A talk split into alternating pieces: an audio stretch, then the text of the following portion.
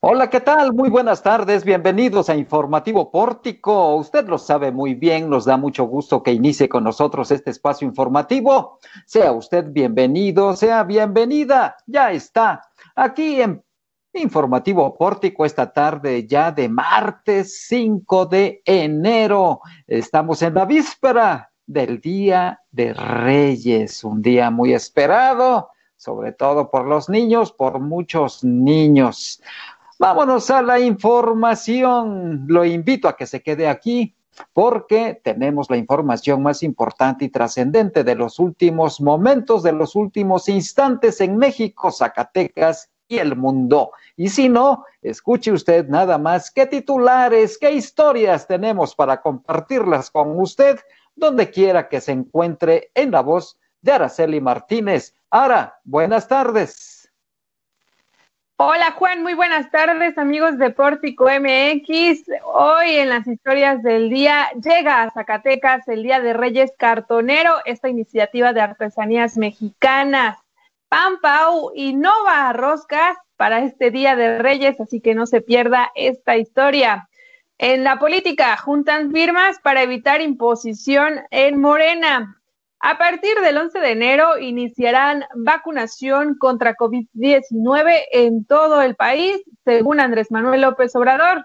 Revelan cómo se alteró la escena del crimen en Bar tras el asesinato de Aristóteles Sandoval. Aquí le vamos a presentar los videos. Entrevista en vivo con Arturo López Bazán, el secretario de Seguridad Pública de Zacatecas nos hablará sobre las acciones de dicha dependencia contra la violencia y la inseguridad en el Estado.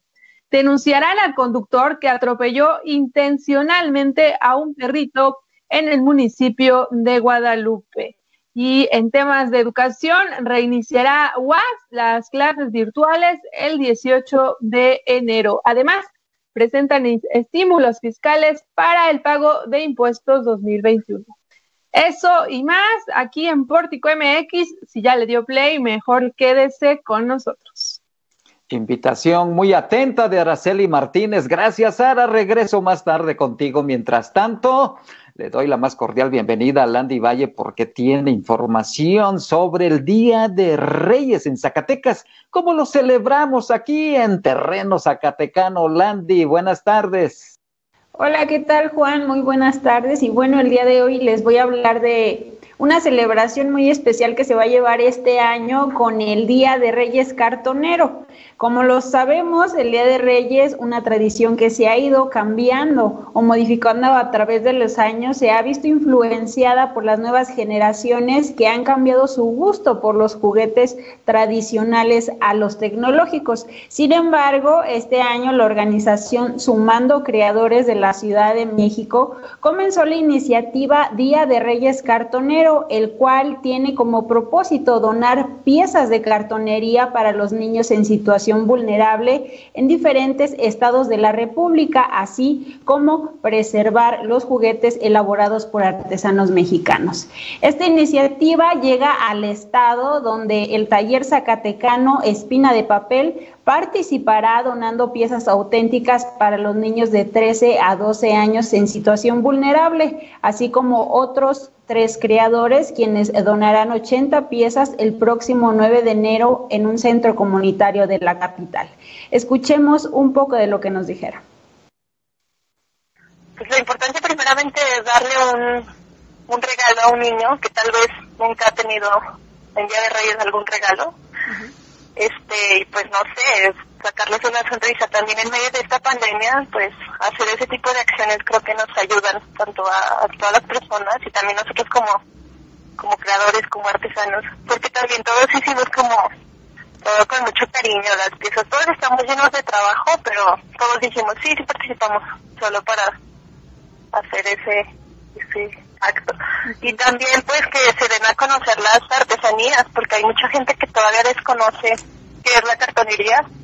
Entonces al hacer este tipo de iniciativas la gente se va acercando y va queriendo por ejemplo participar en los talleres y eso pues abre muchas posibilidades en el mundo de las artes populares. Muy bien. Ustedes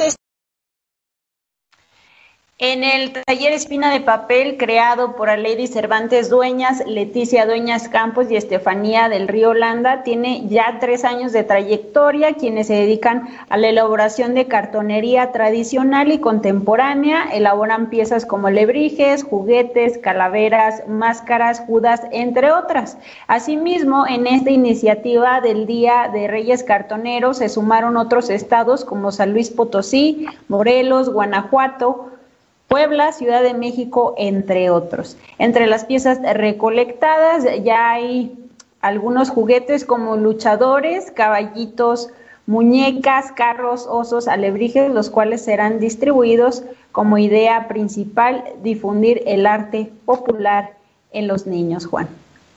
Bueno, pues no nos vayamos muy lejos, pero me recuerda mis tiempos.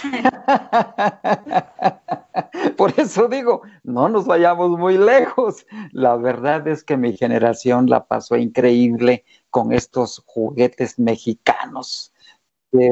hicieron eh, la delicia, el ingenio y la creatividad para jugar al trompo, al valero, al yoyo, a elevar cometas, que los hacíamos nosotros con engrudo, con carrizo, con papel de china, en fin, de verdad que eran juegos muy, muy creativos y qué bueno que se retome este tipo de, de acciones para ayudar sobre todo a niños que se encuentran en una situación temporal, esperemos que sea un tiempo muy corto, de vulnerabilidad. Una gran iniciativa, Landy, hay que felicitarlos.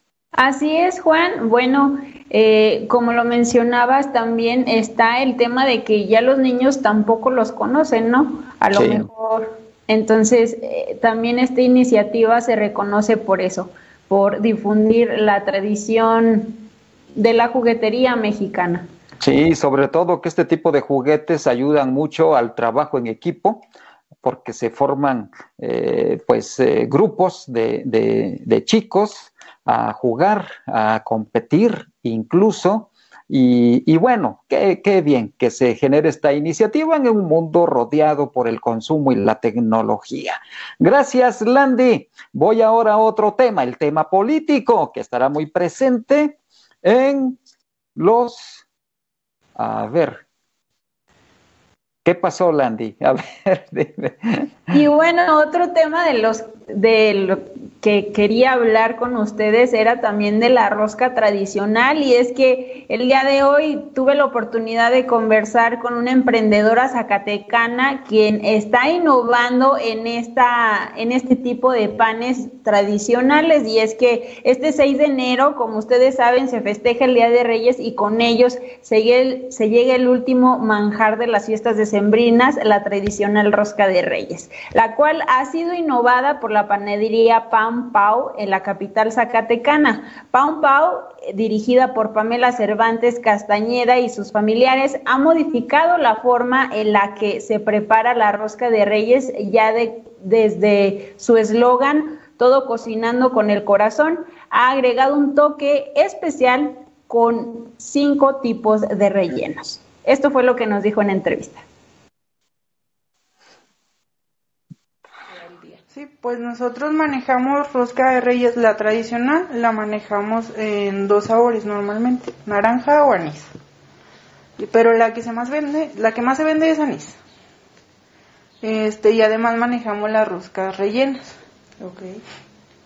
Mm, es medio difícil. Bueno, de repente si uno batalla con los rellenos porque el calor eh, consume muchas cosas. Pero este año estamos manejando cinco rellenos, que es Nutella, queso crema con zarzamora, queso crema con fresa, cajeta y una de frutas secas.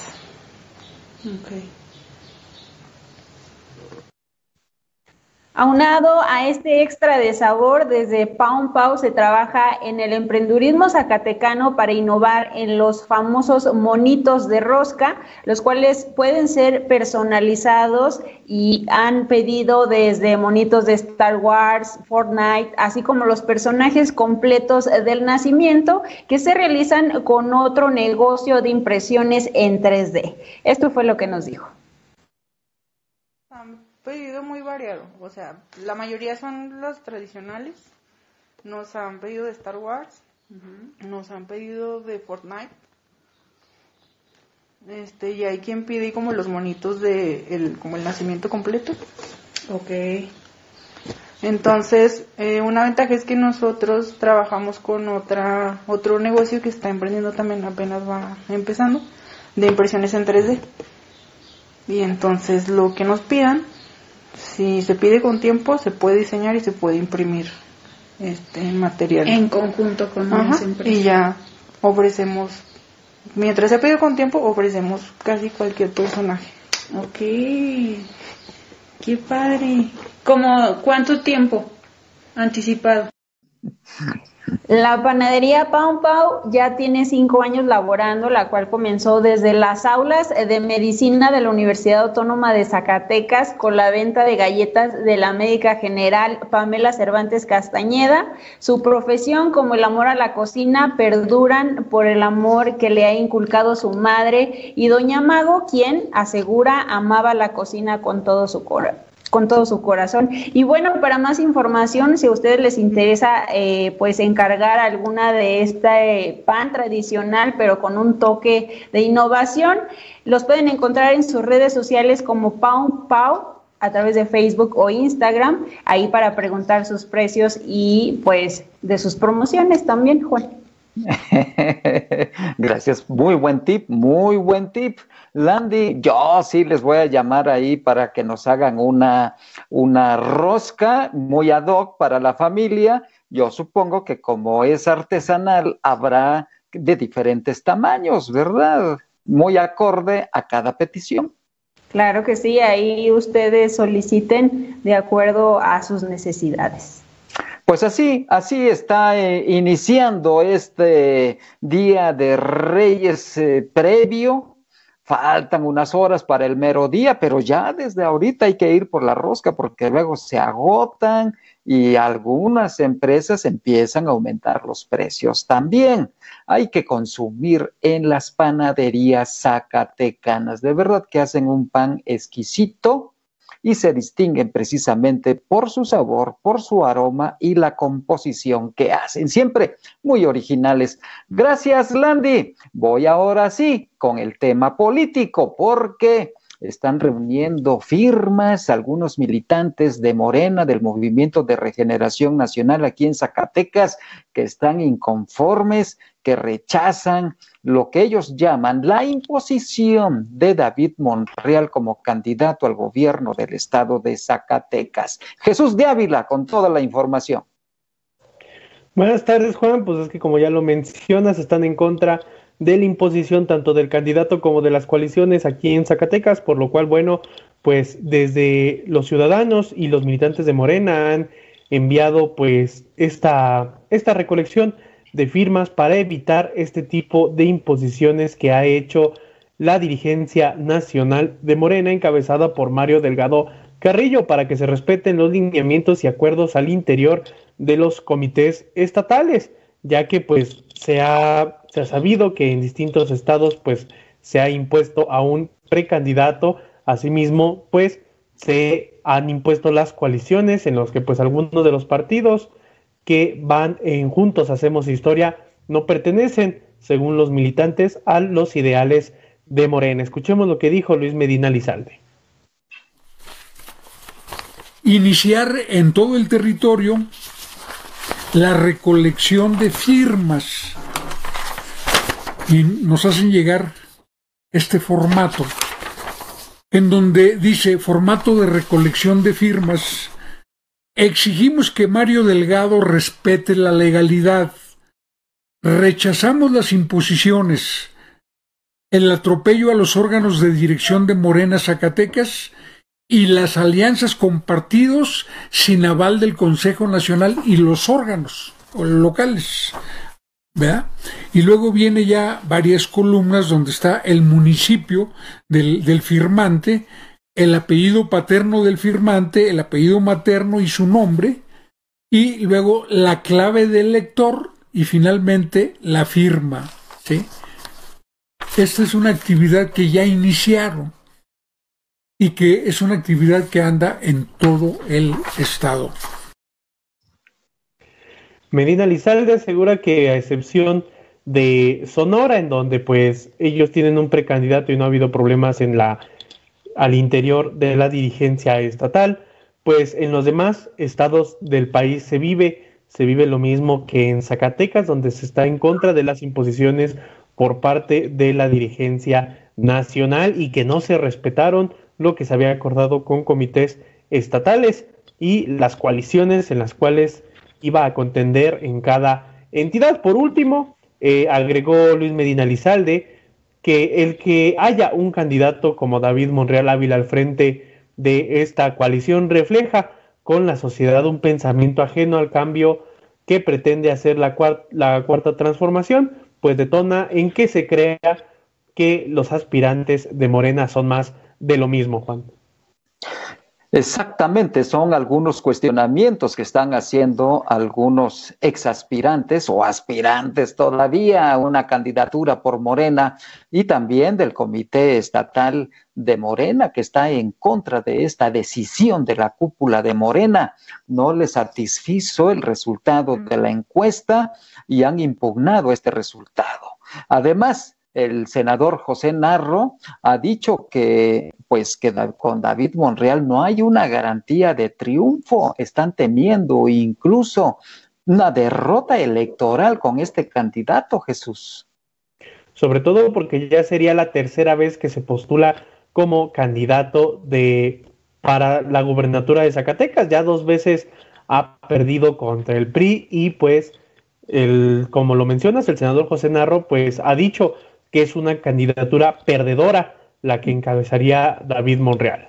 Exactamente, pues menudo problema el que tiene la dirigencia nacional de Morena, sobre todo por estas inconformidades que han brotado como hongos en la gran mayoría de los eh, estados en donde se registrará elecciones. Hay que recordar que en este 2021 habrá elecciones para renovar el Ejecutivo Estatal en 15 entidades federativas. Morena ya ha hecho designación, si mal no recuerdo, en aproximadamente nueve estados de la República y en la gran mayoría, a excepción de Sonora, coincido, en la gran mayoría ha habido brotes de inconformidad, en algunos lados más radical, en otros menos, pero esta inconformidad es el común denominador en las designaciones, que lo mínimo que dicen es una imposición. Lo otro es la falta de credibilidad en el resultado de la encuesta de Morena, que además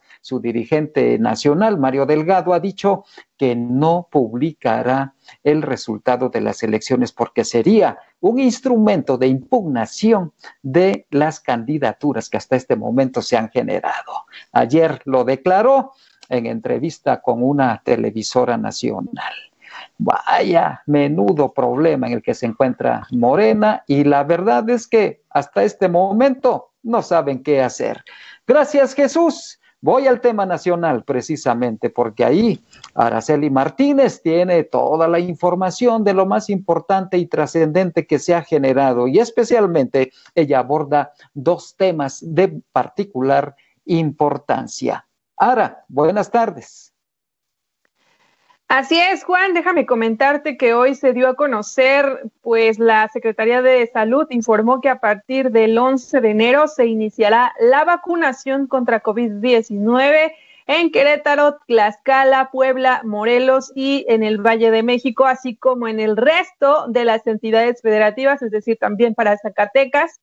Y se espera que llegue un embarque de más de 400 mil dosis de vacunas.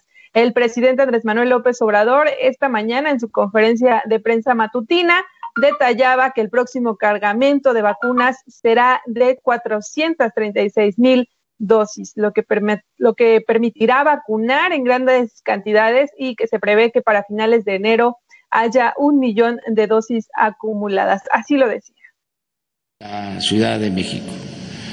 Y eh, para la próxima semana, es el día 11, que tenemos un nuevo envío de más de 400 mil. Ya empezamos con todo el país. Eh, vamos a buscar que lleguen a los 26 estados eh, restantes, los que faltan, desde eh, la próxima este, llegada de vacunas. Y es que, amigos, quiero platicarles que también hoy dieron a conocer estos datos que, bueno, pues México ocupa el lugar 13 a nivel mundial con el número de vacunas aplicadas contra el coronavirus, pues hasta el momento se han aplicado 43.960 dosis, principalmente al personal de salud. Y precisamente este día llegó el primer lote del año de 2021 y en total llegaron 53.525 dosis de la vacuna contra COVID-19 que se están destinadas para Nuevo León y también para la Ciudad de México. Así lo informaba el secretario de Relaciones Exteriores, Marcelo Ebrard. El cargamento ya lo explicó aquí el doctor Alcocer, como estaba programado. Eh, yo quisiera nada más reconocer el esfuerzo que ha hecho Pfizer, BioNTech, la empresa que está produciendo estas vacunas, así como eh, DHL que se ha encargado del, del transporte y lo están haciendo en tiempo y forma conforme estaba programado. Ya el próximo embarque serán cifras considerables, más allá de 436 mil vamos a recibir la próxima semana y ya el sector salud está listo para manejar esos volúmenes de vacunas que colocan a México entre los primeros del mundo en su plan de vacunación. Eh, también tenemos noticia, como ustedes saben, de que el día de ayer se aprobó AstraZeneca, que es otra vacuna aprobada en México y ya muy próximamente iniciarán la producción en nuestro país para surtir a México con 77.4 millones de dosis y a toda América Latina con 250 millones de dosis de la vacuna AstraZeneca. Buenas noticias para México, buen día. Y bueno, en, otro tema que tiene que ver con Zacatecas, quiero mencionarles que hoy apareció el muy criticado subsecretario de Prevención y Promoción de la Salud del gobierno federal, Hugo López Gatel, quien aseguró que Zacatecas va con buena tendencia hacia la baja de COVID-19, por lo que se mantiene en color naranja en el semáforo. Él detalló que lleva cuatro semanas con descenso de casos, hospitalizaciones y muertes por coronavirus. Así lo informaba. Finalmente, el estado de Zacatecas, que también, junto con el conglomerado de estados de la zona centro-norte, Chihuahua, Coahuila, eh, Durango, tuvo un ascenso muy importante, ya lleva cuatro semanas de reducción, reducción también en la mortalidad y reducción en la hospitalización va en buena tendencia. Entonces, en resumen, tenemos una epidemia aún activa, tiene un patrón en parches, como lo hemos destacado ya desde el mes de junio del año pasado. En este momento hay algunos estados que fueron aquí destacados que tienen tendencias a la alza, hay otros que encontraron ya su punto de estabilidad y tenemos dos estados en semáforo verde que son en orden de aparición, Campeche y Chiapas, que nos dan oportunidades de otras modalidades del control epidémico orientadas a la reactivación de actividades muy sustantivas para la sociedad, como el sector educativo. Un programa de vacunación que arrancó el 24 de diciembre, fuimos de los primeros países del mundo, los primeros 10 países del mundo en arrancar la vacunación, el primero en América Latina y somos en este momento el número 13 en términos de el número de vacunas por millón de habitantes. Somos el primero en América Latina. Tenemos la perspectiva de que Hoy recibiremos más de 53 mil vacunas y a partir de la siguiente semana 436 mil que recibiremos de manera continua y posteriormente se incorporarán otras dos o tres vacunas al repertorio con el objetivo de un programa de vacunación universal, gratuito y priorizado de acuerdo a los grupos de riesgo. Esto es todo, presidente. Permiso. Dejamos este tema para entrar en lo de seguridad y es que ayer la Fiscalía General de Justicia del Estado de Jalisco presentó videos en los que se observa a personal del bar Distrito 5 de Puerto Vallarta limpiar la escena del crimen durante la madrugada del viernes 18 de diciembre, día del asesinato del exgobernador Aristóteles Sandoval. En rueda de prensa, el fiscal Gerardo Octavio Solís Gómez presentó estas dos grabaciones que usted está viendo a través de su pantalla, eh, en la que se identifican a presuntos trabajadores del lugar cuando trapean el piso del establecimiento, limpian la evidencia de la agresión, incluso retiran las alfombras, lavan las paredes y retiran la cámara de seguridad que estaba en la zona donde fue asesinado el exmandatario estatal de Jalisco. La Fiscalía del Estado afirmó que hay grandes avances en la indagatoria y que hasta el momento han sido detenidas tres personas presuntamente relacionadas con la agresión al, exgobernador, entre ellos un hombre acusado de cohecho y dos mujeres señaladas de alterar la escena del crimen. Además, se han liberado seis órdenes de aprehensión. Así lo informaba el fiscal. Pudieron observar ustedes cómo en el pasillo donde es victimado el exgobernador había una, una alfombra misma que es levantada de manera rápida por dos sujetos. Eh, posteriormente se observa que estos mismos están haciendo labores de limpieza con, con algunos accesorios como trapeadores y cosas por el estilo eh, para borrar precisamente los indicios de, de hemática.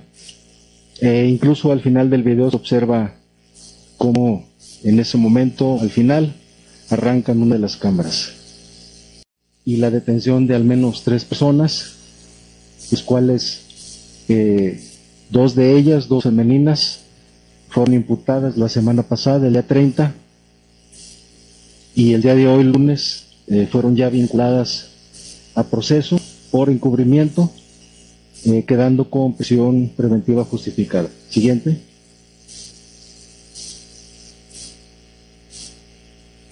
Se cuenta además con una persona vinculada por cohecho, dado que al momento de la ejecución de varias de las diligencias y al ver al personal intenta evadirse cuando es abordado. Esto es un poco de la información que también podrá encontrar a través de nuestro portal portico.mx, así que no deje de seguirnos y actualizar el sitio. Juan, regreso contigo.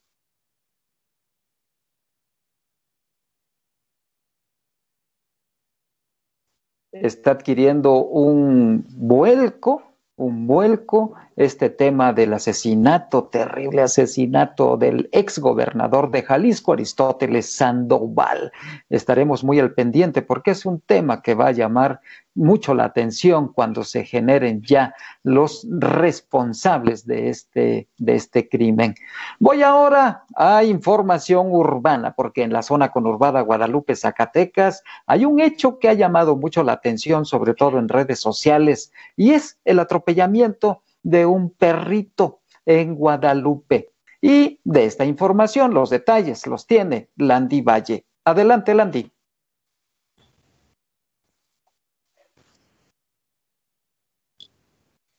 Esta información la tiene mi compañero Jesús de Ávila Juan. Muchas gracias, Landy.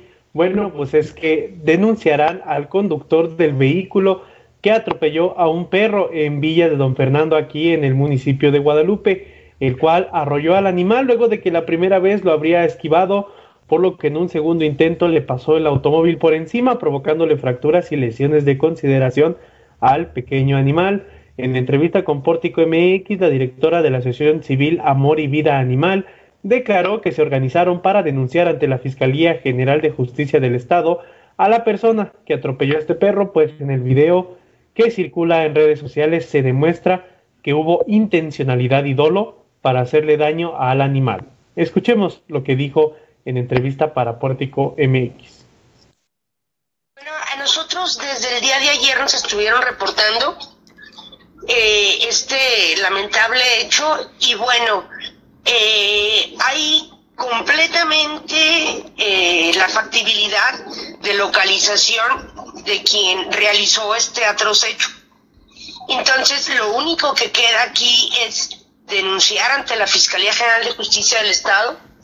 Vamos a solicitar precisamente a través de ellos eh, que se quede en claro quién es quien realizó en este auto, de quien ya tenemos todas las características y las placas, a quién pertenece y si el dueño era quien manejaba el vehículo o quién, quién, quién fue quien lo hizo. Y para eh, denunciar de manera eh, oficial ante la Fiscalía General de Justicia estos hechos. Aquí cabe destacar lo que ya hemos eh, percibido todos y cada uno de los ciudadanos que hemos visto la, lamentable escena. Fue de manera dolosa, planeada, incluso eh, se ve que regresa para cometer el atroz. Asimismo, asegura que no es la primera vez que reciben reportes a la Asociación de Perros Atropellados intencionalmente por conductores que, contrario esta vez, pues no se conocen los el modelo del vehículo o bien las placas para dar con el culpable. El perro de nombre Sony, que ya se hizo viral en redes sociales, pues recibe tratamiento veterinario, se reporta vivo, sin embargo tiene fracturas y lesiones graves, ya que dos llantas del automóvil le pasaron a una velocidad considerable por encima y el conductor no se detuvo a ver cómo se encontraba el animal. En redes sociales se vincula el vehículo a Corolla Blanco modelo 2017 con la médica Elsa Aguilar, quien vía Facebook publicó que el culpable es su esposo, quien no se fijó que atropelló al perro de nombre Sony y que por el acto se hará responsable de los gastos médicos del animal por el que ella mencionó accidente suscitado en días anteriores, Juan. Bueno, pues qué bien que la doctora da la cara y con responsabilidad dice que se hará cargo de los gastos de este animalito. Ojalá y se llegue a un acuerdo con los dueños de este pobre animal, pobre mascota, y pues se solucione de, esa manera. Y también, pues que el perrito, pobrecito, ¿no? Tiene fracturas eh, múltiples, ¿verdad? Fracturas múltiples, pues el vehículo le pasó las dos llantas por encima, como se pudo ver en el, en el video, pudo salir corriendo, sin embargo, pues bueno, sabemos que el animal huye, pero pues el daño, el daño, el daño está hecho y por lo tanto su dueño tuvo que llevarlo a atención veterinaria. Qué pena, qué pena. Bueno, pues ojalá y se llegue a un buen acuerdo y los automovilistas tengamos más conciencia del cuidado de los animales en general que nos encontramos a veces de manera intempestiva y que pues hay que cuidarlos, hay que evitar darles algún, algún golpe. Gracias Jesús. Voy ahora a otro tema porque en la Universidad Autónoma de Zacatecas se está programando iniciar las actividades también, como ya lo había dicho el rector Antonio Guzmán Fernández, de manera virtual. Esto se hará el próximo 18 de enero. Landy, adelante.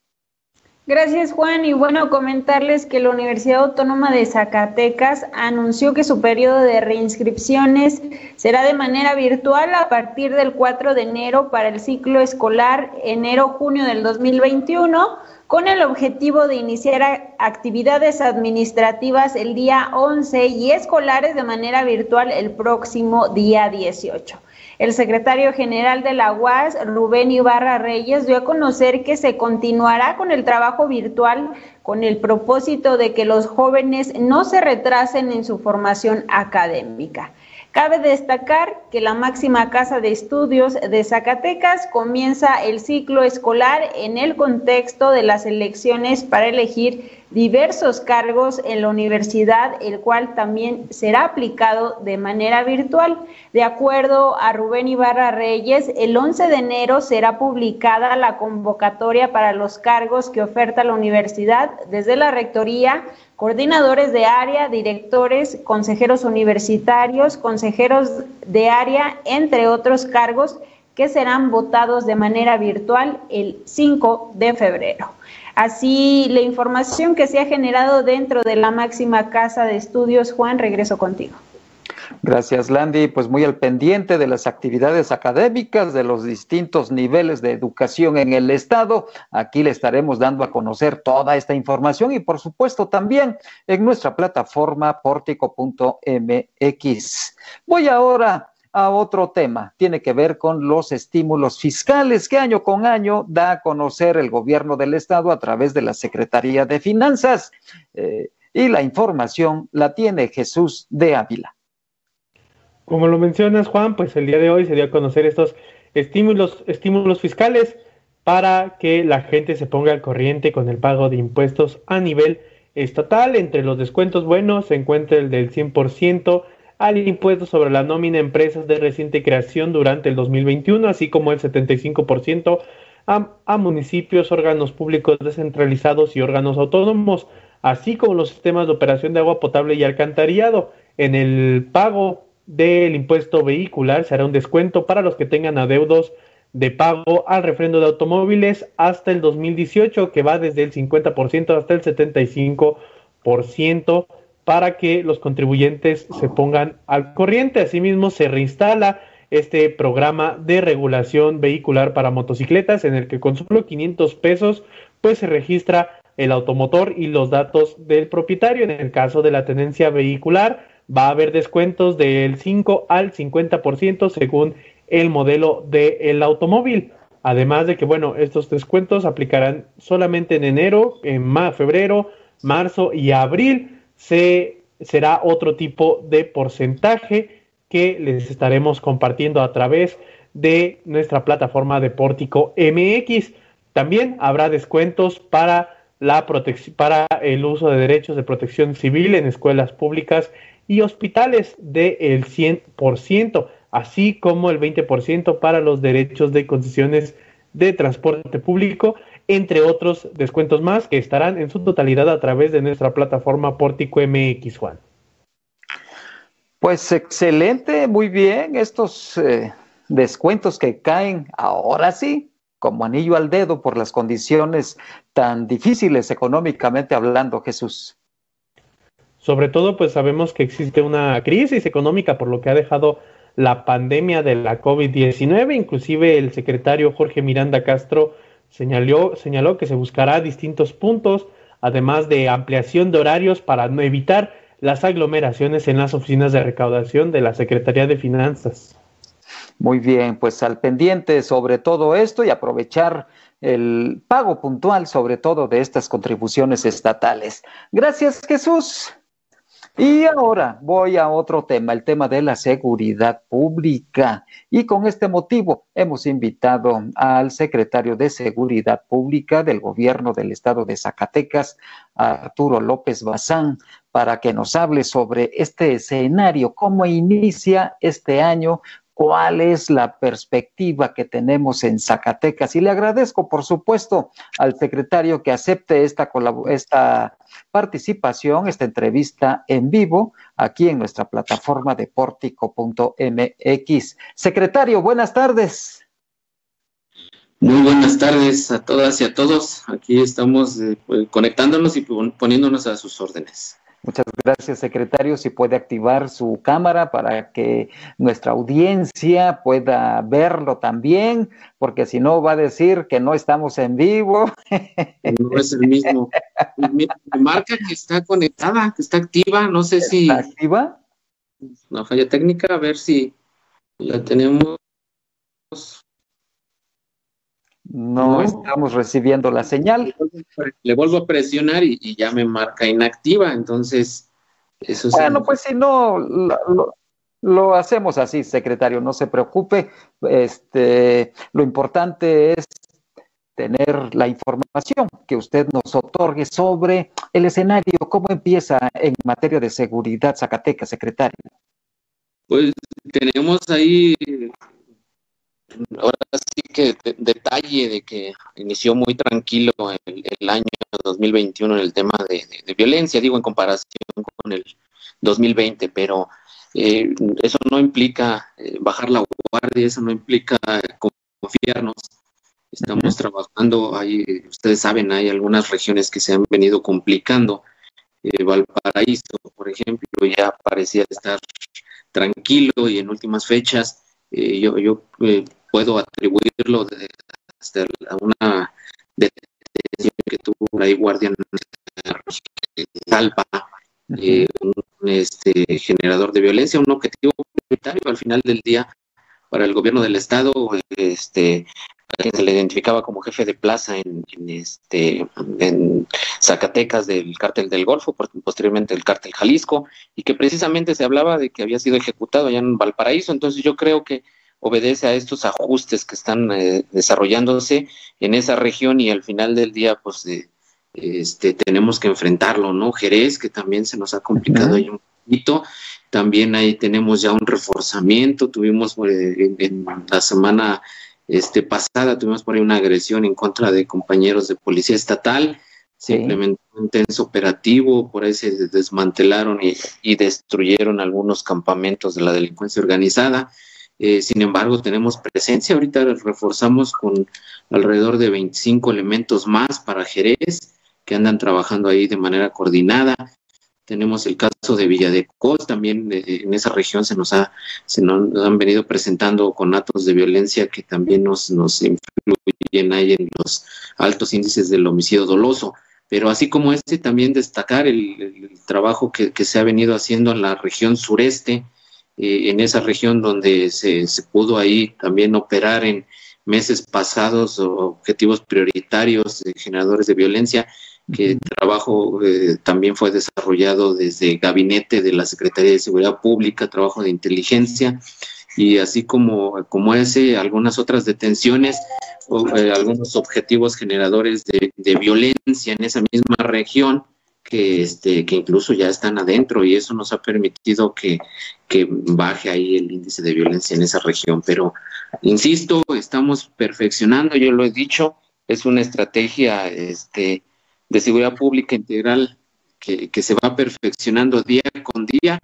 Yo lo, yo lo he dicho también, no hay estado de fuerza suficiente o que alcance para este tipo de situaciones con las características que tenemos aquí en, el estado de Zacatecas, pero lo que sí estamos haciendo, lo, prometo, es optimizar los recursos que, tenemos, buscamos eficientar la operación en base al uso del recurso de la inteligencia policial, es lo que nos ha permitido a nosotros pues dar golpes más seguros, más certeros, más este, concisos, eh, pues vamos sin, sin, este, sin tener que incrementar estado de fuerza, que eso es lo más este, importante. Ahorita nos toca cerrar una administración este, del gobierno del estado donde pues eh, va a ser eh, poca la, la posibilidad de incrementar estado de fuerza, además de que obedece a muchos factores que no están en nuestras manos, entonces detenernos, apostarle a eso, pues sería tiempo perdido, yo lo he dicho. Entonces estamos aprovechando todos estos recursos que tenemos. Se han venido trabajando a especialización de algunas áreas en particular, la, unidad sinotáctica. Está en formación una unidad de, o un grupo de operaciones policiales especiales que, mejor conocido de manera internacional con este, las siglas de GOPES tenemos también la creación de un grupo de, instructores al interior de la Secretaría que nos permita la profesionalización. Tenemos reforzamiento de algunas que ya existían, como es la unidad de proximidad social, la unidad de atención a delitos de, violencia de género, la unidad de policía montada. Entonces, todo eso nos, ayuda a nosotros a lo que yo les digo, es optimizar los recursos, porque al final del día todos ellos suman también resultados en esta estrategia.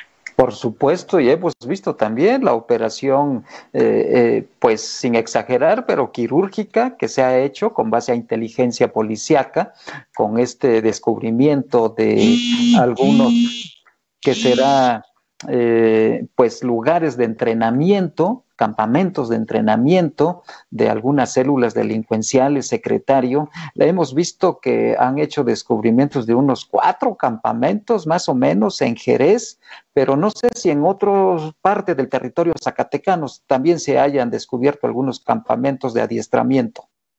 Sí, también en, la región de Villa de Cos, ya lo comentábamos, igual derivado de, algunos eh, conatos de violencia en, esa región, recordarán por ahí, este, fueron cuatro que sumaron por ahí en, Villa de Cos, ahí por el mes de, este, de octubre, se reforzó y, y resultado de ese reforzamiento en esa región, también se desmantelaron y, destruyeron campamentos. Ahorita en, la región de Fresnillo, en el municipio de Fresnillo, también se ha tenido un par de campamentos. Eh, ahorita lo fuerte sí ha sido para esta región de, de Jerez, de Tongo y hasta el tramo de, de este Todavía la semana pasada en una operación que comentábamos derivado de la agresión a los compañeros de Jerez, eh, se subieron eh, en una operación este, eh, intensa, más de 100 elementos para este, trabajar esa región y todavía se desmantelaron cuatro más. Entonces, ¿Por qué se descompuso tanto Jerez, secretario? Parte de lo que yo ya he comentado es una situación de reacomodo, una situación de, pues vamos, este, esa lucha de, poder, de territorio que traen ahí estos grupos antagónicos, eh, desafortunadamente pues aprovechan esa, e, esas condiciones para arribar a Jerez por el lado del cargadero, pues tienen ahí una, una ruta que aprovechan eh, para, para, ese, para ese traslado, para esa estrategia que traen ahí de, guerra entre ellos, precisamente por la movilidad que tienen por, por esa este, pues, región este, de sierra, que bajan desde Valparaíso, precisamente toda esa, toda esa ruta, y pues yo lo he dicho, al final del día es eh, posicionarse, ya la, lucha más eh, frontal y más directa la traen ahí entre Jerez y Fresnillo, pues ya es prácticamente la, parte que, que, este, que más eh, complicada se nos ha puesto. Eh, seguimos invirtiendo recursos, en Fresnillo es el caso, se, se siguen dando resultados que parece que no, pero a la, percepción ciudadana parece que no, pero este, pues vamos, han sido eh, cansables resultados que nos han nos ayudan a decir que, que, vamos por un buen camino. Desafortunadamente, pues este, también yo lo he dicho, ¿no? Volteamos a la derecha y nos pegan por la izquierda. Entonces, eh, cuenta mucho la información valiosa de la, de la ciudadanía, la participación ciudadana, por eso que le hemos invertido mucho al, al tema de proximidad, de cercanía, la línea de contacto nos ha ayudado muchísimo y así como ese hay ejemplos eh, que decíamos ahí precisamente en, semanas anteriores en, Villa Hermosa, en Jerez, tuvimos derivado precisamente de una este, eh, denuncia a través de la línea de contacto, fue una operación exitosa, se logró la detención de 15 personas, 20 armas de fuego, cientos de cartuchos, y yo lo pongo con ese ejemplo, si, si esa información no nos hubiera llegado a esa línea de contacto, pues ¿qué no estarían haciendo esos este, 15, 15 este, integrantes de la delincuencia organizada? Porque así lo es, ya, ya el trabajo que comentábamos que se viene desarrollando desde la Secretaría con, con una lucha frontal y directa al tema de delincuencia organizada, pues se han encontrado las, este, la, la, comunicación con la Procuraduría Especializada en Investigación de Delincuencia Organizada de la eh, FGR y nos han, nos han ayudado mucho. Yo debo agradecerlo esa colaboración que a nivel, este, con, a nivel federal tenemos con ese respaldo. Ese es un ejemplo, esa investigación de esos 15 integrantes presuntamente de la delincuencia organizada es una investigación que ya tiene en sus manos la, la CEIDO y pues eso nos ha permitido a nosotros demostrar lo que, lo que dijimos, que le íbamos a entrar de manera directa y de lleno al tema de delincuencia organizada, no así como algunos otros estados que avientan esa responsabilidad diciendo, pues es un tema de delincuencia organizada que entre la federación. No, la verdad es que yo agradezco públicamente al, este, al personal que se ha sumado en esta estrategia. La verdad que me siento eh, este, contento, me siento afortunado de encontrar esa voluntad en, las, en la corporación. No ha sido sencillo, pero pues eh, con esa voluntad eh, vamos demostrando que, podemos hacer todavía mucho en estos nueve meses o ocho meses, a lo mejor porque ya no se cuenten los últimos días, pero buscamos a que llegado ese, ese día del examen final, eh, pudiéramos entonces sí decir, este, se, se pudo, se logró, y sentemos las bases para las decisiones que les toque tomar en materia de seguridad pública con la otra administración. Ojalá y así sea, secretario, y finalmente preguntarle el proceso electoral, cómo lo van a cuidar, porque la delincuencia organizada también podría esa coyuntura político-electoral para poder entrar a los municipios e influir en las candidaturas. Exacto, yo creo que eso es un, un, tema interesante, yo lo, yo lo he dicho de esa manera y es un reto eh, digo, es un reto más que se le suma a, esta estrategia. Eh, lo decíamos en, meses anteriores cuando me tocó recibir, pues estamos enfrentando una realidad que en la que se le suma el, factor pandemia. La verdad que nos ha sido complicado en, en, muchos rubros, el tema operativo, el tema administrativo, que tienen que ir de la mano, el empuje que tiene que haber, pero también el tema de capacitación, profesionalización, se nos ha complicado eh, en, esa, en, esa medida. Ahora enfrentamos un, reto más, que es eh, precisamente el, proceso electoral. Yo lo he dicho y en la experiencia en, a lo largo de, mi trayectoria en, la federación, pues desafortunadamente es eso, que ocupan esa cobertura, ocupan esa movilidad de personas, ocupan esa oportunidad para querer, este, vamos, eh, infiltrarse ahí en, la, en, la, población. Pero insisto, yo, este, confío en, esa parte de que la ciudadanía mucho puede hacer por la seguridad de Zacatecas, mucho puede participar en, este, en, en esta preocupación que es de todos.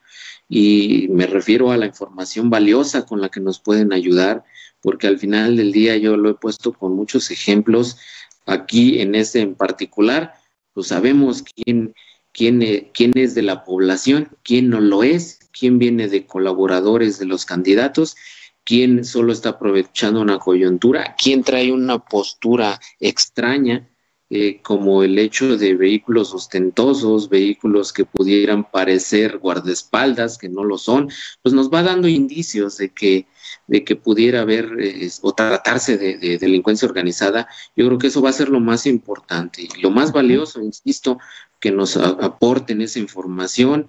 Yo trataré de buscar este, la comunicación ahí con los candidatos, precandidatos, que al final del día también ellos tengan ese compromiso y también ellos nos tengan alertas de las situaciones que, viven, porque eso es lo que nos va a ayudar a tener éxito en el proceso una, y, dos, conseguir que la percepción ciudadana este, continúe como, como vamos, con una mejora en la, en la seguridad y que no esto venga a, complicarnos o a, o a este, marcar una, una este, deficiencia en la estrategia que estamos trabajando. Pues que así sea, secretario, ojalá y se logren esas metas por el bien de todos. Y yo le agradezco que haya aceptado esta comunicación con nuestra audiencia. Muchas gracias, secretario. Muchísimas gracias a ustedes, estamos a sus órdenes. Muy amable, es el secretario de Seguridad Pública, Arturo López Bazán. Ya escuchó usted todo el escenario que tenemos en este 2021. Voy a otra información, porque a propósito también de los descuentos, descuentos en las contribuciones, en este caso municipales, en la audiencia pública número 86 del presidente municipal de Zacatecas, Ulises Mejía Aro, dio a conocer este mensaje. Escúchelo usted.